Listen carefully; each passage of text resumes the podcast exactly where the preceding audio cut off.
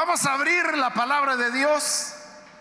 En esta oportunidad lo vamos a hacer en la primera carta de Juan.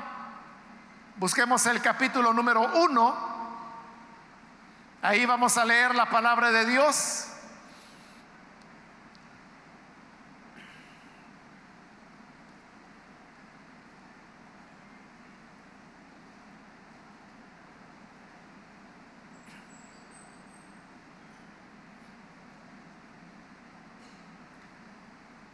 Dice entonces, primera de Juan, capítulo 1, el versículo número 6. Si decimos que tenemos comunión con Él y andamos en tinieblas, mentimos y no practicamos la verdad. Leamos una vez más el versículo.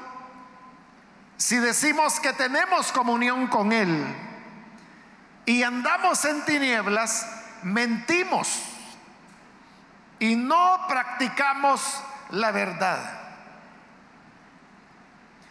Solamente eso es lo que vamos a leer. Pueden tomar sus asientos, por favor.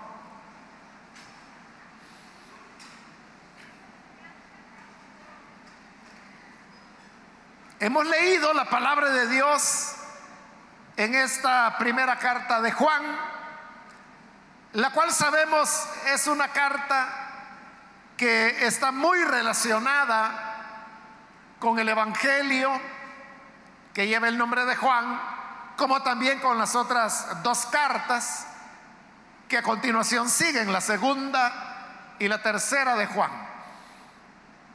Y dentro de estas cartas y este Evangelio, hay un tema que aparece con bastante frecuencia y es eh, lo que serían como los dos extremos de una realidad que está establecida en el universo. Y es la diferencia entre la luz y las tinieblas. El Evangelio de Juan precisamente así comienza en el capítulo 1 diciendo que, que la luz venía a este mundo y que las tinieblas no pudieron en contra de ella. Entonces desde el primer capítulo de ese evangelio ya se nos comienza a hablar de cómo hay un antagonismo entre la luz y las tinieblas. Entender esos conceptos es muy fácil porque todos sabemos la diferencia que hay entre la luz y la oscuridad, entre la luz y las tinieblas. Sabemos que lo uno es lo opuesto de lo otro. Donde hay luz no puede haber tinieblas. Y donde hay tinieblas es porque no hay luz. Son elementos diferentes que se pueden diferenciar con toda claridad, pero además de eso, entre ellos son opuestos. El uno lucha contra el otro. Y por eso es que cuando eh, en el lenguaje popular, ya no estoy hablando del lenguaje de la Biblia, sino que el lenguaje popular, como nosotros hablamos, cuando queremos referirnos a las cosas buenas y a las cosas malas, utilizamos esa misma idea. Entonces, cuando hablamos de del reino de Dios, fácilmente podríamos decir el reino de luz. O cuando queremos que una persona cree en Jesús, le estamos diciendo, ven a la luz. Y a la inversa usamos la palabra tinieblas para hablar de los elementos negativos. Como, por ejemplo, decir, eh, este mundo está lleno de tinieblas. O cuando hay una persona de mal proceder, solemos decir, es que esa persona tiene negro el corazón, refiriéndonos a las tinieblas. Y esto digo, es en el, en el lenguaje común, cuando conversamos los unos con los otros, conservamos la idea. Entonces hay estos dos extremos. Y así como es diferente la luz de las tinieblas, así es de diferente Dios de Satanás. La santidad diferente al pecado. La transparencia diferente de lo que se oculta. La verdad diferente de la mentira. El amor diferente del odio. El perdón diferente a la venganza. Entonces vemos que alrededor de la idea de, de luz y tinieblas, uno puede continuar relacionando otros elementos, pero que siempre nos van a estar indicando la, la, diferencia radical que hay entre lo bueno y lo malo, entre lo divino y lo satánico, entre lo mundano y lo celestial. Versículo que hemos leído encontramos otros dos elementos, que es la verdad y es la mentira.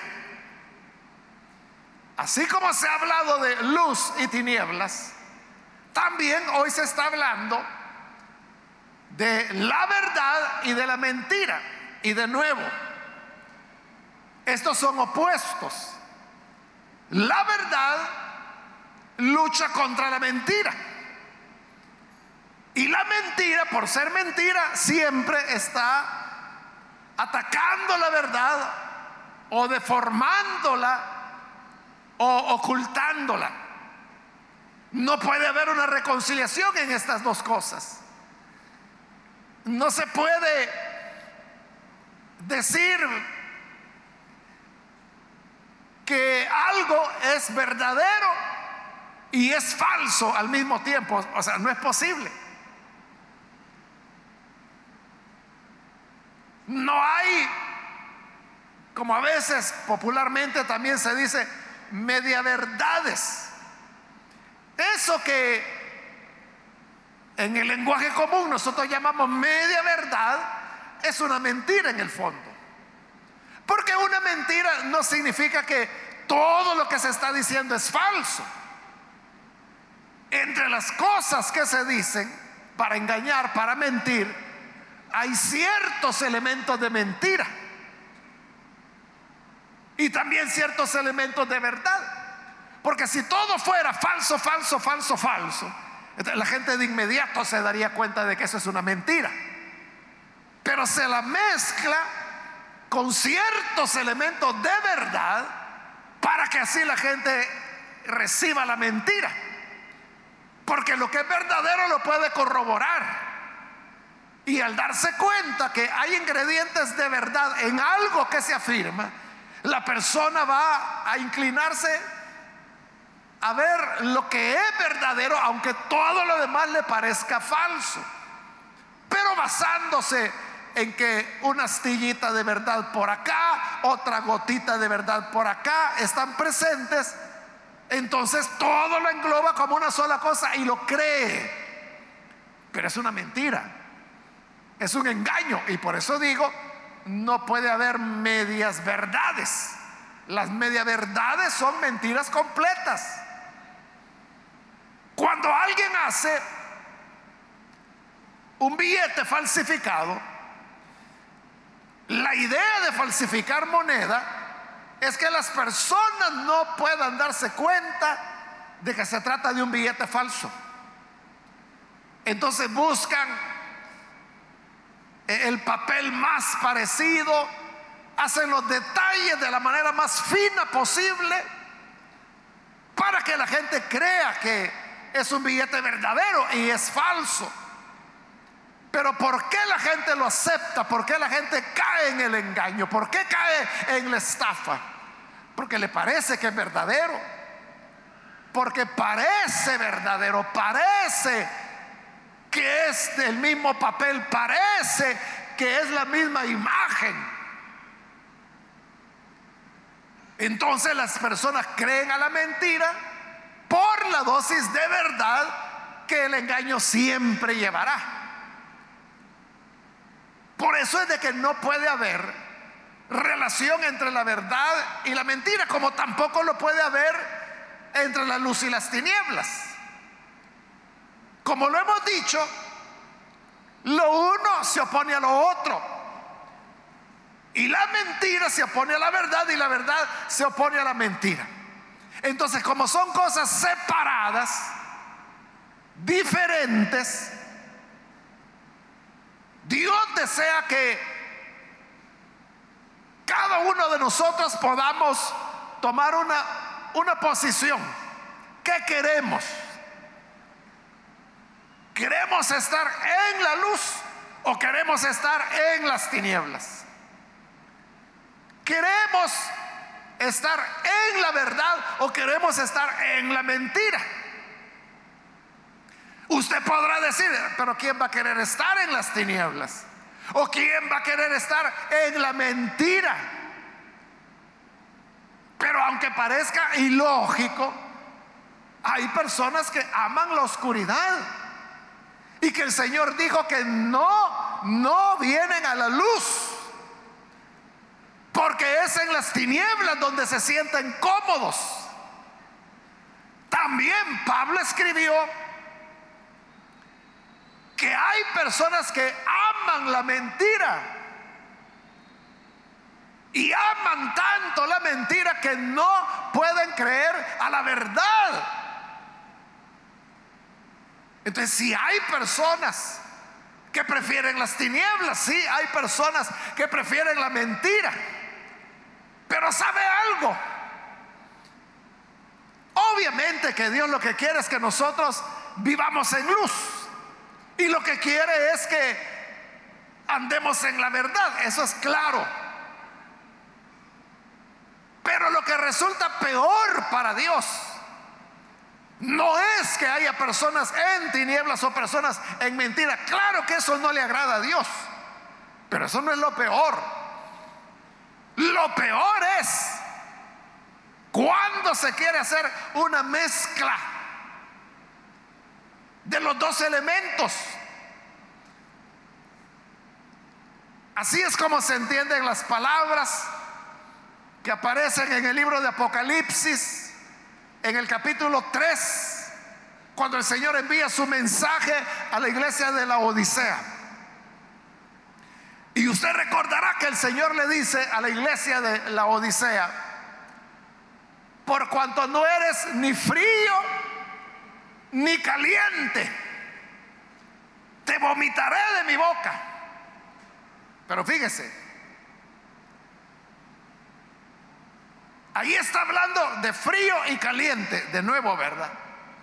Caliente es lo diferente de frío y frío es lo contrario de caliente, no, no se pueden mezclar. Entonces, ¿qué es lo que Dios quiere? Bueno, nosotros hablamos y decimos que Dios quiere que seamos calientes porque lo relacionamos con el Espíritu Santo que en la Biblia se compara muchas veces, tanto en el Antiguo como en el Nuevo Testamento, con el fuego.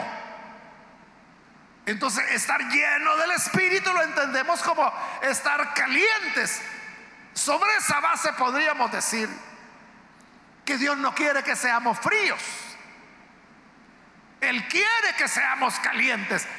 Pero note lo que Él está condenando ahí en Apocalipsis 3. Porque dice, por cuanto no eres ni frío ni caliente Claro, lo que Dios quiere es que seamos calientes, dijimos ya. Pero si no es así, que por lo menos seamos fríos. Porque eso, aunque no le agrada a Dios, es más tolerable. Lo que para Dios es intolerable, es que seamos tibios, lo cual es una mezcla entre lo caliente y lo frío. Ahí usted sirve la, la sopa de gallina, que mientras más grasosa esté, más cuesta que se enfríe. Y entonces viene su niño y quiere probar la sopa y cuando la, la prueba está caliente, le quema la boca. No la puede beber porque está caliente. ¿qué, ¿Qué le dice usted como padre? ¿Qué le dice como madre? Espérate un ratito, hijo, espérate un ratito, hija. Ya se va a tibiar. Es decir, que va a llegar un momento en que la sopa ya no va a estar caliente, pero tampoco fría, va a estar tibia. Eso es lo que al Señor no le gusta. Entonces dice, por cuanto no eres ni frío ni caliente. El que está frío está muerto delante de Dios, pero para Dios eso es tolerable. Pero el que quiere mezclar las dos cosas es el tibio y el tibio es que le dice, te vomitaré de mi boca. Entonces Dios lo que no quiere es la mezcla de cosas que Él ha separado, ha diferenciado. Por eso en el Antiguo Testamento, bajo la ley de Moisés, uno encuentra varias referencias que se hacen a eso de no mezclar. Por ejemplo, la ley de Moisés dice que si un campesino tiene una parcela y va a sembrar semilla porque viene el invierno, dice que tendría que sembrarla de una sola semilla. No podía mezclar, por ejemplo, trigo con cebada. No. Si quieres sembrar trigo, siembra trigo. Si quieres sembrar cebada, pues siembra cebada, pero no las puedes mezclar. Entonces Dios prohibía que en un mismo campo se sembraran dos tipos de semillas. Él quería una cosa o la otra, no mezcla. Ese es un pasaje. Otro pasaje es cuando por el uso una ropa se, se rompía o se desgastaba. Entonces el Señor decía que no se le podía poner un parche de otro color. El parche tenía que ser de la misma tonalidad que esa ropa tenía. Esa es otra manera como Dios en el Antiguo Testamento está diciendo no se puede mezclar azul con verde o amarillo con púrpura, los colores que habían en la época, sino que una cosa o la otra. A eso también es que obedece que el Señor dice que no vestirá el hombre con ropa de mujer ni la mujer con ropa de hombre, porque dice que eso es abominable al Señor. Otra vez, ¿verdad? Dios había separado hombre y mujer y, no podía haber una mezcla, como no podía haber mezcla de semillas ni mezcla de colores en la ropa. Bueno, y en el Nuevo Testamento, usted sabe de memoria las palabras de Jesús, cuando él dijo, que el vino nuevo en odres nuevos. No se podía colocar el vino nuevo en odres viejos. Porque entonces, dijo el Señor, se va a romper y el vino se va a derramar y se va a echar a perder. Pero vino nuevo en odres nuevos se ha de poner. Es el mismo principio. No puede ir lo nuevo con lo viejo. Lo nuevo con lo nuevo. Lo viejo con lo viejo. Entonces, es lo que estamos hablando. Que entre la luz y las tinieblas Dios quiere que andemos en la luz. Y andar en las tinieblas sería estar en muerte. Pero peor, peor aún que eso es mezclar los dos elementos. Que es exactamente lo que Juan está diciendo aquí en el versículo 6. Cuando dice, si decimos que tenemos comunión con Él y andamos en tinieblas, mentimos.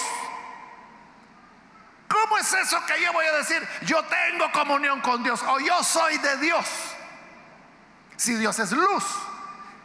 Es lo que dice el versículo anterior, el 5. Este mensaje hemos oído de Él y os anunciamos. Dios es luz. Entonces, si yo tengo o si yo digo que tengo comunión con Dios, significa que tengo comunión con la luz. Ando en luz. Pero si yo digo eso y ando en tinieblas, entonces dice, estoy mintiendo. ¿Por qué razón? Porque estoy mezclando dos cosas que no pueden ser.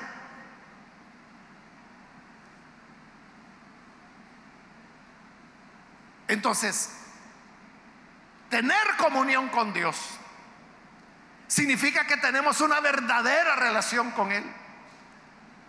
O como lo decimos popularmente, andamos en lo que andamos. Ese es el punto. O sea, porque hay gente que no, no está claro en qué anda. O sea, está dentro de las iglesias. Están en los cultos. Incluso pueden tener funciones de, de servicio dentro de la iglesia. Pero son personas que están haciendo lo malo. Entonces uno dice, bueno, y entonces estas, ¿en qué andan? Hace años, hace décadas, hermanos. Eh, había un niño aquí en la iglesia que llegaba a platicar conmigo de vez en cuando. Él era un niño solo. Eso hace años, no recuerdo ahorita por qué razón él no estaba con sus padres, pero era un niño, estoy hablando 11, 12 años por ahí. Y no recuerdo por qué razón, pero la cosa es que él no estaba con, con sus padres. Tenía un hermano mayor, era un hombre ya. Pero él como que no se preocupaba mucho por, por su hermanito. Total que este jovencito, este niño que venía aquí a la iglesia, eh, no tenía más que la iglesia. Yo creo que eso es lo que eh, lo movió a él a buscarme. Y pues yo me ponía a platicar con él, yo lo recibí en la oficina y incluso recuerdo en una ocasión que ya era bien tarde y me, ya no había buses y me tocó irlo a dejar donde él vivía, en un lugar que yo no recuerdo ya, pero ya, ya ahí ni calle había, ya era el campo. Y recuerdo que a la orilla de un barranco había una casa hecha así de plástico y madera. Ahí era donde vivía el hermano de él y ahí es donde él vivía. Entonces habían hermanos y hermanas de la iglesia que lo acogían para que él pudiera ir a la escuela y no tuviera que dar esa gran caminata. Eh, lo recibían en sus casas, lo apoyaban de diferentes maneras. Y había un hermano, un hombre ya un adulto, diácono de aquí de la iglesia, que lo apoyaba. Bueno, así es como él eh, su anhelo era seguir estudiando y él estaba en la escuela y seguía estudiando. Pero en una ocasión que llegó a platicar conmigo, me llega contando que, el hermano que le había dado dónde estar por ese tiempo, que era este hermano diácono, eh, él me empezó a contar de que lo maltrataba, que lo golpeaba, que lo agarraba patadas. Y él me enseñó las costillas, cómo las tenía moradas de las patadas que el diácono le daba. Y me dijo además que él usaba drogas. Y como yo lo conocía a él, porque ese hermano había ido a la escuela donde el niño estudiaba a presentarse como responsable, porque como le digo a sus padres, no recuerdo cuál era la razón, pero no estaban con este niño. Entonces cuando este niño me dijo eso, yo le dije, estamos hablando de fulano. Sí, me dijo. El que te representa en la escuela, sí. El diácono, sí, ¿estás seguro? Sí, mire, y fue cuando me enseñó. Las costillas todas moradas de las patadas que le había dado. Y es cierto lo que me estás diciendo, sí. Ah, vaya, le dije. Está bien, entonces vamos a buscar la manera, le dije, de que puedas ir a otro lugar para que ya no estés ahí. Y entonces yo le mandé a decir al pastor de, esa zona, de ese diácono, Eh, media vez el niño se fue.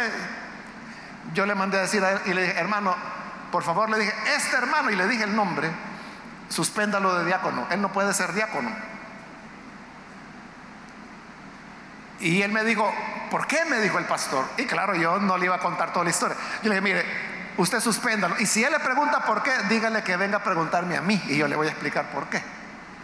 Está bien, me dijo el pastor. Y lo suspendió. Jamás llegó, hermano, a preguntarme porque él sabía que yo sabía. Nunca llegó. Pero lo que, la razón por la que le cuento la historia es eh, cómo puede haber gente así.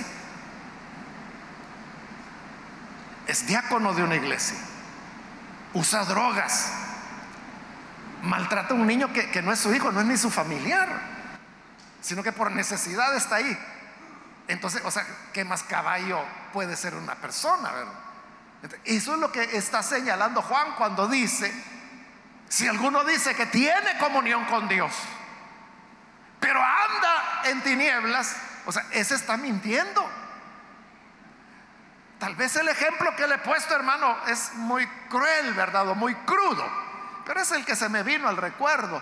Pero hay cantidad de casos que usted sabe de personas que cuando sale a luz, porque no hay nada escondido, dijo el Señor, que no haya de salir a luz, cuando salen a luz las cosas, uno se queda preguntando, ¿y cómo es posible de que una persona que era así, servía así, tenía tales privilegios, hablaba de esta y de esta manera, ¿cómo es posible que tenga una vida de esta otra manera? ¿no? Parecen, hermanos, actores, bueno, son actores espectaculares, porque lo engañan a uno. O sea, uno, cree que es un buen hermano. Uno cree que es una buena hermana y por eso, por eso es que está ahí de diácono, de diaconisa, de coordinador, de coordinadora. Pero es una vida doble. Entonces, entre andar en luz y andar en tinieblas, lógico, andemos en la luz. Andar en, la, en las tinieblas es la muerte, le dije ya. Pero aún peor, aún peor de eso es aquel que dice que tiene comunión con Dios, pero todavía anda en tinieblas. Y las tinieblas, usted sabe que lo que hacen es ocultar. Los que se emborrachan, dice Pablo, de noche se emborrachan. ¿Y por qué cree que lo hacen de noche? porque no quieren ser vistos. Ahí a lo mejor usted ha observado que a veces los bolitos van a los expendios a comprar el aguardiente y cuando se la venden eh, en el expendio, la, la, botella o la pacha, como se dice en El Salvador, se le envuelven en papel periódico y se le entregan así. Pero todo el mundo sabe que ese es licor pero tratan de ocultarlo con el papel periódico. O sea, claramente hasta la forma de la botella se ve, ¿verdad? Y todo el mundo sabe de que eso es licor, pero ¿por qué hacen eso? O sea, ¿por qué quieren ocultarlo? Porque esas son las tinieblas.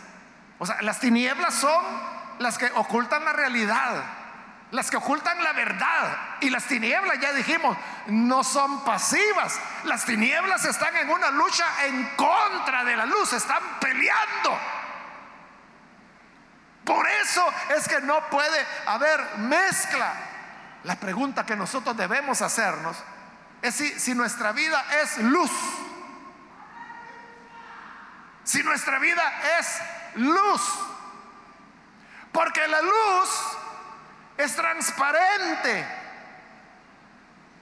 La luz, podríamos decir, es pura.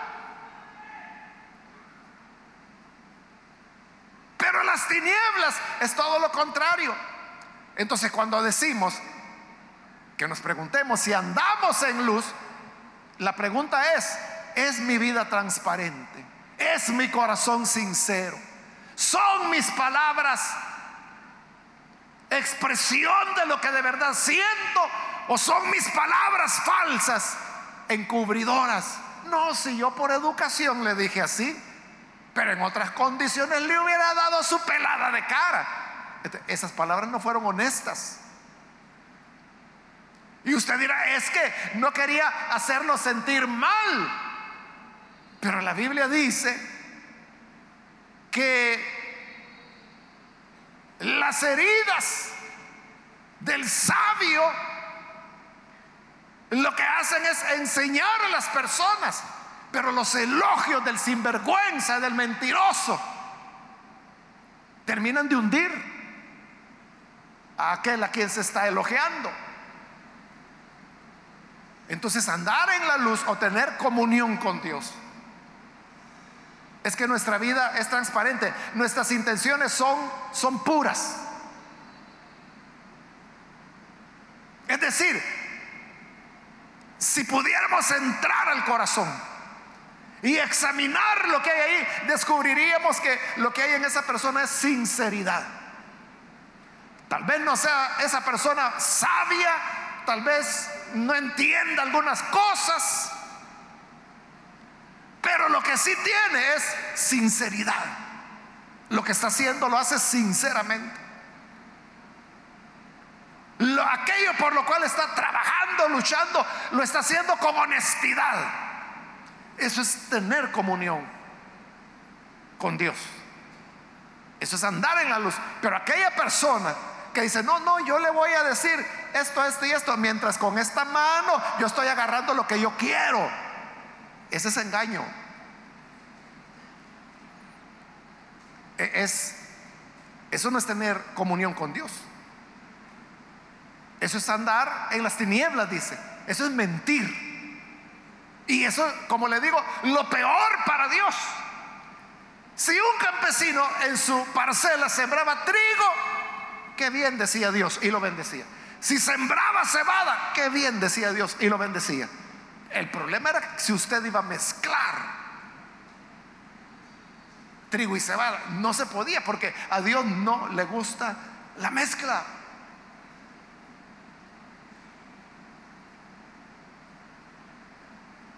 Entonces, uno podría decir, entonces significa que si yo no voy a andar bien, bien, bien, entonces mejor me aparto del Evangelio. El problema es de que ya no tienes opción, porque ya escuchaste la verdad, ya sabes cuál es la luz. Como para decir, no, yo entonces me quedo en las tinieblas. O sea, lo que vas a estar haciendo es exactamente eso, mezclar la luz con las tinieblas. Pero si uno pensara en alguien que nunca ha oído el Evangelio, por ejemplo, que lleva una vida mala, pero no sabe que lleva una vida mala porque nunca ha oído del Evangelio, supongamos eso. esa persona que hace el mal porque no conoce otra cosa, no agrada a Dios. A Dios esa persona no le agrada, pero más le desagrada a Dios aquel que sabiendo hacer el bien no lo hace. Y que dice que tiene comunión con Dios pero anda en tinieblas. Ese es mentiroso, dice. Por eso es que el Señor Jesús dijo, hablando a las ciudades de Galilea, Capernaum, Bethsaida, le digo, ay de ustedes. Porque si las cosas que ustedes han oído la hubieran escuchado, hubiera tenido Sodoma y Gomorra la oportunidad de oírla hace tiempo, se hubieran arrepentido. Y ustedes no se han arrepentido. Por lo tanto, les digo, en el día final, en el día del juicio, será más tolerable el castigo para Sodoma y para Gomorra que para ustedes, que conocieron la verdad, que vieron al Cristo caminando en sus ciudades, que le vieron hacer milagros, que le vieron liberar endemoniados, que le escucharon hablar palabras de vida y no le creyeron. Claro, los de Sodoma y Gomorra van a ser condenados, pero dijo el Señor, su castigo será más tolerable. En otra ocasión, en el Evangelio de Lucas, el Señor dijo, aquel siervo que no sabía no sabía cuál era la voluntad de su Señor y por lo tanto no la hizo, será azotado, porque no lo hizo, pero será azotado poco, dijo. Pero aquel siervo que sí sabía cuál era la voluntad del Señor y no la hizo, ese será azotado mucho. Porque este sí sabía cuál era la voluntad de su Señor y aún así no la hizo.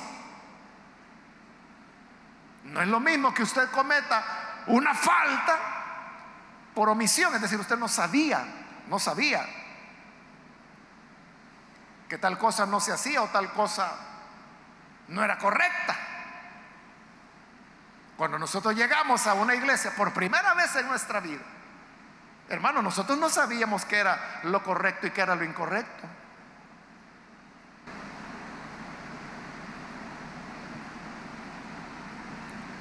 Entonces uno tuvo que aprender. Pero hubiera podido ocurrir que uno hiciera algo incorrecto. No sé, no, se me ocurre en este momento algo, pero pudiera ser que a la hora de la predicación, por ejemplo, alguien se pusiera en pie, ¿verdad? O sea, quizás no sabe de que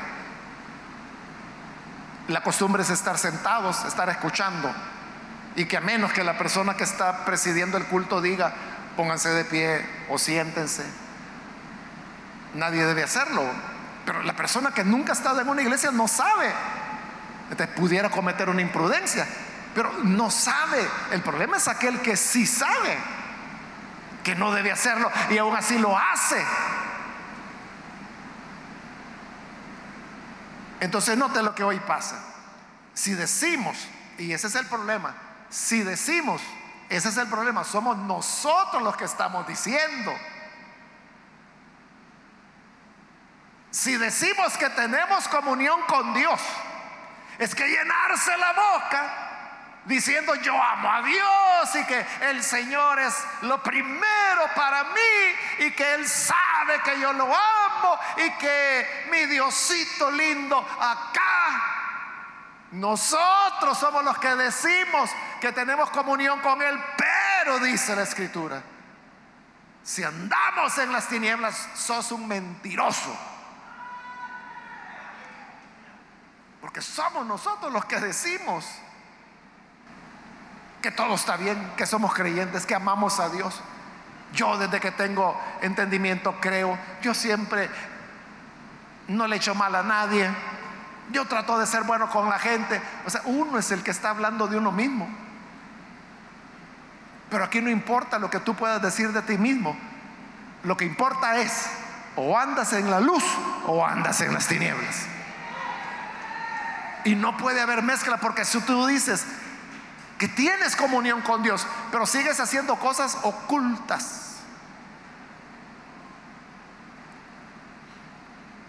Entonces, estamos en mentira. ¿Cuántos estarían dispuestos?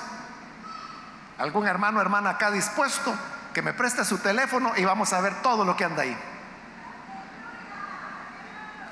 ¿Cuántos se ofrecen? Sí, hay algunos que andan en luz y que ahí están levantando la mano. O quizás porque piensan que no es cierto, que solo estoy ilustrando.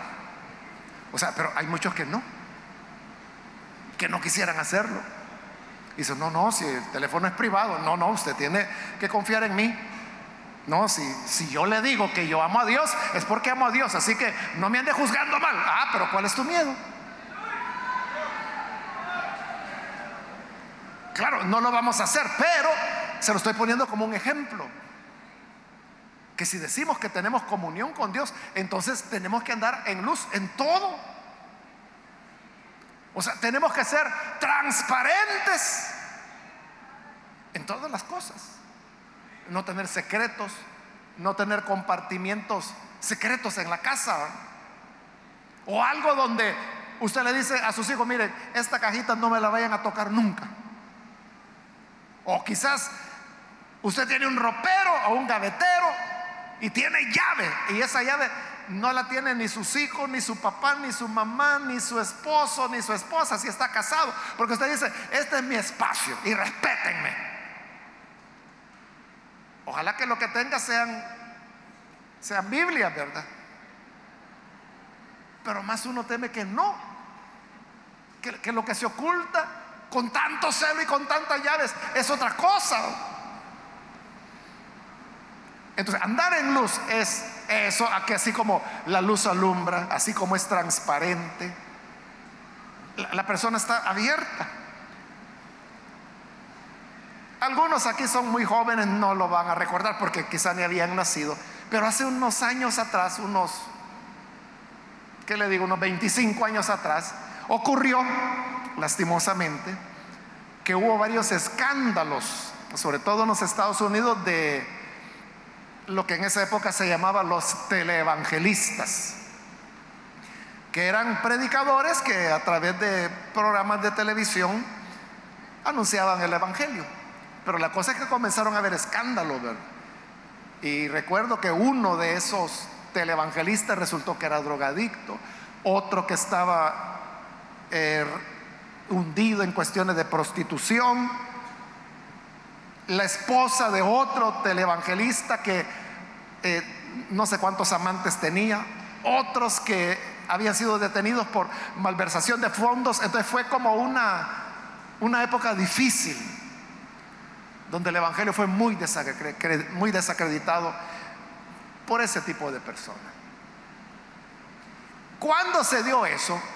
O sea, el pastor Cho allá en Corea del Sur, él ya era muy conocido, ya era una figura del Evangelio mundial. Entonces, los periodistas comenzaron a seguirlo allá, porque querían descubrir, o sea, si aquel era drogadicto, si aquel estaba envuelto en prostitución, si este era ladrón, si aquella mujer era adúltera, entonces echó algo a detener. Y comenzaron a seguirlo para ver qué le encontraban. ¿Y sabe lo que él hizo? Los invitó a todos, a, a todos los periodistas, vengan a mi casa, vénganse a vivir conmigo. Y les abrió la puerta de su casa y los que quisieron llegaron.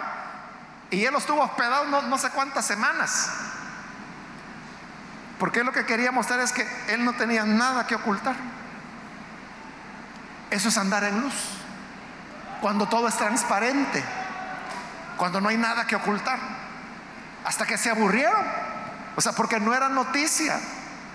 No era noticia estar en la casa de él y que desayunaba a tal hora y que luego se iba a la iglesia a tal otra hora y que leía la Biblia. ¿Y eso qué noticias? Se aburrieron y se fueron. Pero el problema es cuando las personas no quieren. Es lo que dijo el Señor. Aquel cuyas obras son malas no viene a la luz no viene a luz porque sabe que si viene a la luz, entonces se verá que sus obras son malas. O sea, usted puede tener la camisa manchada, pero mientras la luz está apagada, nadie se va a dar cuenta. El problema es cuando encienda la luz. Todos nos vamos a dar cuenta que tiene la camisa manchada. Pero tener comunión con Dios es andar en luz.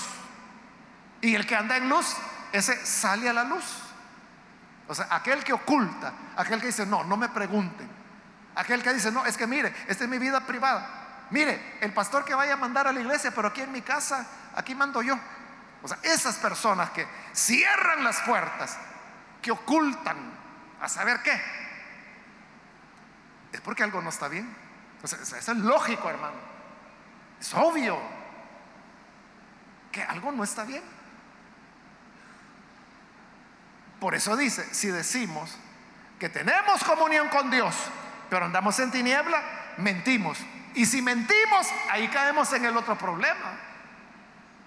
Porque recuerde que comencé explicándole que hay luz y tinieblas, pero también le dije, hay verdad y hay mentira. Aquí está diciendo que mentimos si andamos en tinieblas y decimos que tenemos comunión con Dios. Mentimos, dice, y no practicamos la verdad. no solo estamos tratando de mezclar luz y tinieblas, que es lo que más abomina a Dios, sino que eso nos hace caer en la categoría de mentira y ya no estamos practicando la verdad. O sea, siempre nos salimos. Por eso, como le decía, ¿Estamos en lo que estamos o no? Hermanos, estamos en lo que estamos. ¿Y, aquí qué, cuál es el asunto? ¿En qué estamos acá? Pues aquí estamos en que queremos crecer en la gracia. Queremos crecer en el conocimiento de Dios. Queremos ser más semejantes a Jesús cada día. Queremos aprender del perdón, queremos aprender de la misericordia, queremos aprender, hermano, que nuestro Dios es un Dios de segundas oportunidades. En eso consiste el cristianismo. En eso estamos. La pregunta es, ¿en eso estás tú? ¿Estás en lo que debes estar o estás acá en que, ¿qué me llevo? ¿A quién me engancho? Eso no es estar en lo que se debe estar. Que Dios nos ayude entonces para tener una definición y que esta sea una definición por la luz y por la verdad. Vamos a orar, vamos a cerrar nuestros ojos. Antes de hacer la oración, yo quiero invitar a las personas que todavía no han recibido al Señor Jesús, pero usted ha escuchado hoy la palabra de Dios. Y habiéndole escuchado, yo quiero animarle si usted necesita venir para creer en el Hijo de Dios y recibirle como Salvador. Le invito para que allí en el lugar donde se encuentra, se ponga en pie en señal que usted desea recibir al Señor y vamos a orar por usted. ¿Algún amigo, amiga que hoy necesita venir a la luz? Póngase en pie. Lo que queremos es orar por usted para que la gracia de Dios le alcance, le cubra y pueda recibir el perdón del Señor. ¿Hay alguien que necesita venir a Jesús? Ya ve que lo que menos le agrada a Dios es cuando mezclamos. Como dijo el Señor, será más tolerable el castigo para Sodoma y Gomorra. Será más tolerable el castigo para Tiro que para las ciudades donde Jesús enseñó y no lo habían recibido. Pero necesita usted salvarse, póngase en pie. Hoy es su momento. ¿Hay algún amigo, amiga que necesita venir a Jesús? Póngase en pie. Y vamos a orar por usted. Venga. Hoy es un buen momento para hacerlo. Hoy que Jesús le está llamando. Puede ponerse en pie. Y vamos a orar por usted. Quiero ganar tiempo y aprovechar si hay hermanos o hermanas que se han alejado del Señor. Pero hoy necesita reconciliarse. Puede ponerse en pie también. Somos llamados a andar en luz, en una transparencia total que no haya, hermanos, elementos que nos hagan avergonzar. Quiere reconciliarse, póngase en pie. Y vamos a orar también por usted. ¿Hay alguien que necesita reconciliarse? Venga, hoy es su momento.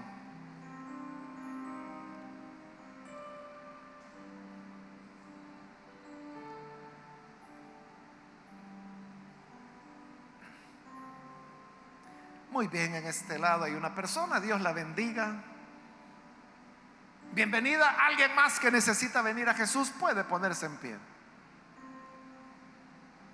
Si es primera vez que viene a Él o si se reconciliará, puede ponerse en pie. Muy bien, aquí en medio hay otro hombre que viene. Dios lo bendiga, bienvenido. Alguien más que necesita venir a Jesús. Acérquese venga.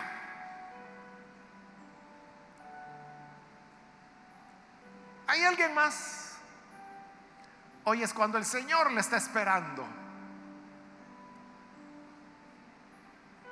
Hago la última llamada, vamos a, orar en este momento, pero hago ya el último llamado si hay alguien más que necesita venir a Jesús por primera vez o necesita reconciliarse. Muy bien, aquí hay dos niños que están pasando, bienvenidos, Dios les bendiga. No hay nadie más.